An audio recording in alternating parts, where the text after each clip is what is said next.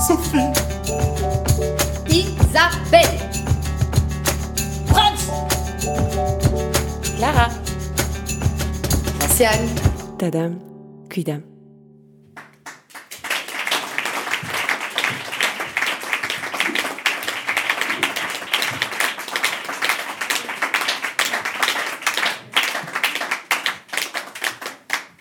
Dans le rôle du soldat inconnu, permettez-moi de vous présenter Sophie. L'écriture est un refuge pour elle. Surtout quand elle revient du front. Elle vous racontera.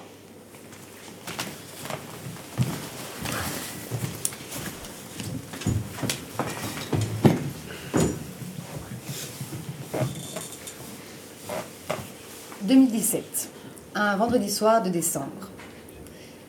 Saint-Nicolas a déjà fait des heureux, Père Noël est en plein préparatif. Je termine ma semaine fatiguée. Le salon est illuminé par la guirlande du sapin. Une musique apaisante passe en arrière-fond. Mes trois garçons sont montés regarder un film. Bertrand a allumé un feu. Je suis assise dans le fauteuil, les genoux recroquevillés, une couverture jusqu'au cou, savourant la chaleur du feu. Avant que je ne puisse profiter pleinement de cette soirée, une petite voix que je ne connais que trop bien s'invite au tableau.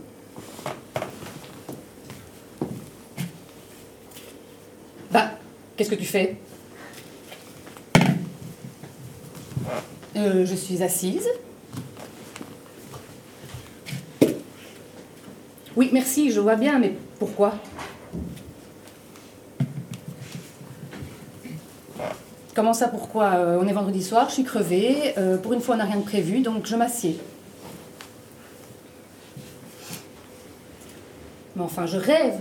Tu vas quand même pas te prélasser dans ton fauteuil alors qu'il y a des migrants qui t'attendent au parc, qu'il y a deux, trois mails à envoyer pour l'unité, que tu plus appelé ta grande tante depuis au moins cinq jours, et qu'en cherchant correctement, il y avait un projet citoyen de déviation des lignes du bus 36 qui ne demande que toi pour appuyer son action.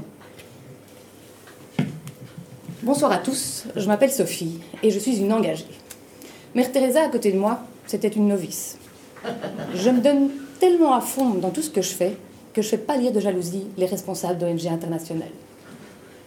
Il n'y a que moi pour m'engager comme ça, me démener pour tout le monde. C'est pas forcé, c'est une seconde nature chez moi. Et toujours avec le sourire, parce qu'une personne engagée, ça s'engage avec le sourire. C'est fort une personne engagée, physiquement et moralement. Ça n'a pas de limite, une personne engagée. Je m'étonne d'ailleurs qu'on m'ait toujours pas érigé une statue depuis le temps. Pourtant, je fais tout ce qu'il faut, mais ça semble jamais assez.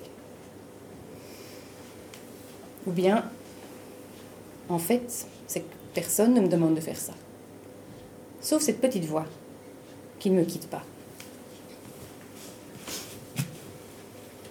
Allez, go, go, go, Sophie, debout C'est une journée grandiose, on va sauver le monde.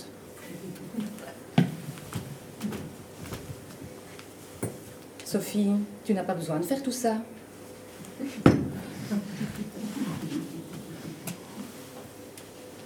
Bien sûr que si, tu dois le faire. Et de toute façon, je te connais. Si tu le fais pas, tu vas y penser la moitié de la journée et t'en vouloir. Allez, c'est quand même pas grand-chose. Et puis ça fait tellement plaisir. Tu aimes quand tu peux te sentir utile et faire plaisir aux autres, non?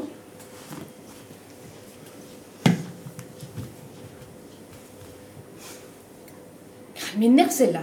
À force de l'écouter, tu t'épuises. Tu ne profites plus de rien et tu fais vivre ton mal-être à tes enfants et ton mari. Elles vont me rendre dingue, ces voix, à se chamailler tout le temps.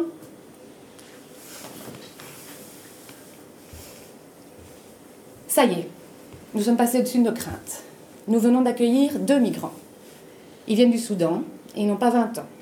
Ils ont embarqué sur des bateaux et sont arrivés en Italie, où leurs empreintes ont été enregistrées. Et du coup, à cause de l'accord de Dublin, ils ne peuvent pas introduire de demande d'asile en Belgique. Et cherchent à tout prix à rejoindre l'Angleterre dans des conditions que je n'ose pas imaginer.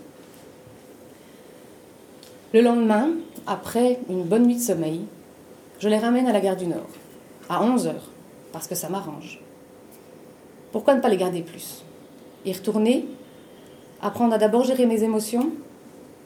Comment continuer ma vie pépère sans culpabiliser pour eux? C'est trop dur, j'y retournerai pas. Le vendredi suivant, je suis de retour au parc et j'emmène quatre migrants. Au loin, une voiture de police. Ils me disent qu'ils n'ont pas peur, pas besoin de faire demi-tour. Mais au carrefour suivant, c'est pas un combi, mais 20 qui nous attendent. Contrôle d'alcoolémie. La police me fait signe de m'arrêter, souffle coupé de mes quatre passagers, tandis que je souffle dans le tube. Une fois que c'est fait, la police me remercie, me souhaite une bonne soirée et me remet un porte-clés Bob. Mes quatre passagers sont perplexes. Sans doute n'ont-ils pas reçu beaucoup de cadeaux de la police ces derniers, temps. Les week-ends s'enchaînent avec deux, trois, quatre migrants à la maison. À chaque fois, une expérience de vie incroyable. Ils nous font voir les choses différemment, sur la vie, sur le monde, son fonctionnement, sur l'autre, sur la crainte de l'autre. Les enfants, dans toute leur spontanéité, posent des questions et apprennent des choses que moi-même je n'ai apprises qu'une fois adulte. Ils n'ont aucun a priori sur les personnes qu'on accueille, ils rouvrent leur maison, c'est tellement naturel. Aucune barrière de la langue, un contact facile. Qui aurait pu croire que moi, qui ai peur d'aller au-delà du rond-point Montgomery, c'est un rond-point qui est à 200 mètres de chez moi et qui marque juste la frontière avec la commune voisine, j'accueille des migrants chez moi. Et pourtant, et pourtant, le paradoxe revient de manière brutale et dans tous les sens. Je n'arrive je pardon. Je. Et pourtant, et pourtant, le paradoxe revient de manière brutale et dans tous les sens. À chaque fois une magnifique rencontre, mais des sentiments lourds, trop lourds sans doute pour moi. Je dois être réaliste, je ne parviens pas à aider plus. Même si j'en suis même si je le veux plus profond de moi-même. J'en suis malade. Je peux être forte, rire, supporter, écouter, et puis m'effondrer une fois le pas de la porte passée face à ma famille. Je suis une craintive, mais j'ai besoin d'aventure. Notre voyage au Maroc en est l'exemple parfait. Ce voyage que nous attendions tous, mais qui m'angoissait. Partir loin, au milieu de nulle part, au milieu des montagnes, avec des gens qu'on ne connaît pas, et surtout bien plus loin que Montgomery. Durant notre voyage, nous sommes accompagnés par Mohamed, notre guide, Mohamed, Driss et Ali, nos muletiers et intendants. Après la première nuit passée dans un gîte, où les portes ne fermaient pas et des bruits inquiétants ont cessé toute la nuit, c'était probablement juste des chèvres, nous nous remettons en route. Les enfants commencent à fatiguer, surtout Bastien. C'est long la marche quand on a 5 ans. Après avoir dévoré un succulent repas, Driss, Mohamed et Ali commencent à parler entre eux. On ne les comprend pas. Et quelques minutes plus tard, un à un, ils prennent nos enfants et les mettent tous sur les mules. Je suis super à l'aise. Surtout quand notre guide nous dit qu'il ne faut surtout pas nous inquiéter, qu'on retrouvera les enfants au gîte plus tard et qu'on doit profiter de cette balade au calme. Profiter. Il me connaît mal. Ça va jamais aller. C'est quand je me mets à hurler. J'ai aucune maîtrise de la situation, je suis stressée, mais je ne le montre pas. Je dois profiter, je dois profiter. Deux heures plus tard, on arrive au gîte.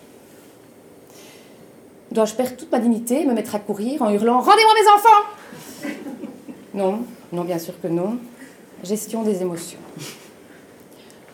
En tout cas, une chose est sûre, c'est que ce torrent d'émotions n'aura absolument pas atteint nos enfants, qui étaient en pleine partie de foot avec Driss, Mohamed et Ali, et qui nous ont demandé si nous avions bien profité de cette petite balade. et depuis, cette journée reste un de mes plus beaux souvenirs de vacances. Je me fatigue parfois. Non, je me fatigue souvent. Je suis sans cesse dans ce besoin de gestion, dans ce besoin d'anticipation qui m'empêche de profiter du moment présent. J'ai tout le temps dix choses qui me passent par la tête. Si je fais tout ce que je veux faire, je fais trop et je suis épuisée. Si je fais pas tout ce que je veux faire, j'y pense tout le temps et je suis stressée. Le boulot, la famille, les amis, les migrants, le zéro déchet, mes grands-parents, le sport, les moments à deux avec Bertrand. Être parfaite, ne pas blesser, ne pas fâcher, aider. Tout ça, c'est une soupe. Une bonne soupe, mais une soupe quand même.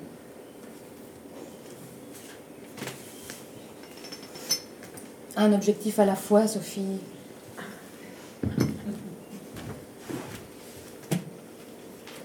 Autant crever T'as 40 ans, pas 80 quand même Et puis toi, t'as tout sur un plateau d'argent. T'as une vie tellement facile par rapport à d'autres. Même au sein de ta famille, tu t'es rendu compte que t'étais une privilégiée étant petite. Tu peux bien aider un peu quand même.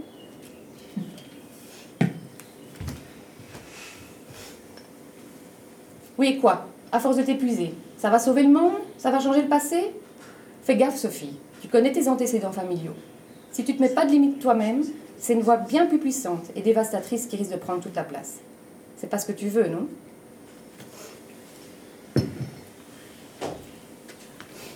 Et c'est là qu'arrive le Covid, dans toute sa violence et son rebattage des cartes. Nous avons de la chance, ma famille et moi, nous avons notre travail, nous sommes en bonne santé. Si je dois retenir quelque chose de bon de cette période terrible et inédite, c'est que ce Covid a été une voie supplémentaire qui m'a permis de me calmer. Ah ben bravo, t'aurais pu aller aider dans les hôpitaux. Oui, mais j'ai pas pu. L'arrêt total des sollicitations m'a paru assez hum, salutaire. Égoïste. Oui, peut-être. Mais grâce à cette voie supplémentaire, j'ai le sentiment aujourd'hui de pouvoir à nouveau aider et m'engager en ayant retrouvé un, un équilibre qui était devenu beaucoup trop précaire ces dernières années ne plus subir tout ce que je fais parce que je le voulais ou parce qu'il fallait.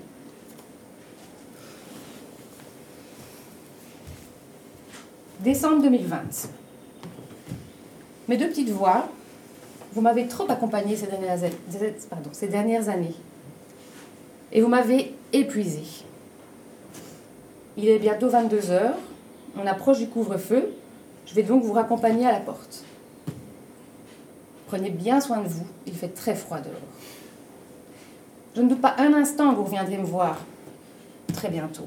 Mais là, je pense pouvoir me débrouiller toute seule. Je vais donc aller me rasseoir dans mon fauteuil avec un bon bouquin, avec une théière complète de thé bonne nuit et profiter de ma soirée sans culpabiliser.